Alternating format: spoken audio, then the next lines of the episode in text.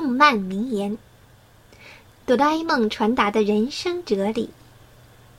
漫画《哆啦 A 梦》是尽人皆知的定番人气漫画。虽然作者藤子 F 不二雄老师已经去世了，但老师构造的哆啦 A 梦的世界，至今深受日本国民喜爱。大家知道吗？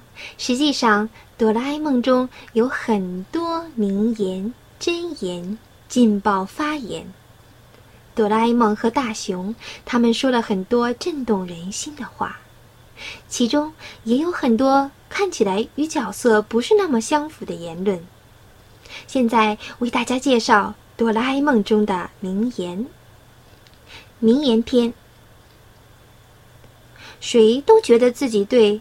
战争就是这么回事儿。有烦恼的空也做点什么啊？有障碍跨过去不就行了？选择道路的时候不一定非要选好走的安全之路哦。最不可取的就是认定自己一无是处。炫耀、逞威风之类有什么好的？自己开心不就很好吗？什么事儿都是一开始会产生新鲜的感动。你在这儿摔倒了很多次，但你也有每次都在站起来的坚强。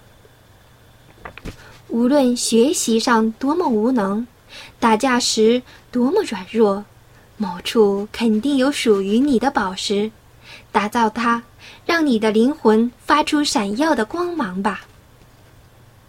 怎么能在朋友求助时摆出不认识的样子？大人真可怜啊，没人比自己大，找不到人依靠撒娇，也没人能责骂自己。即便逃进梦想的世界，醒来时只会变得悲惨，不是吗？必须在现实世界里努力。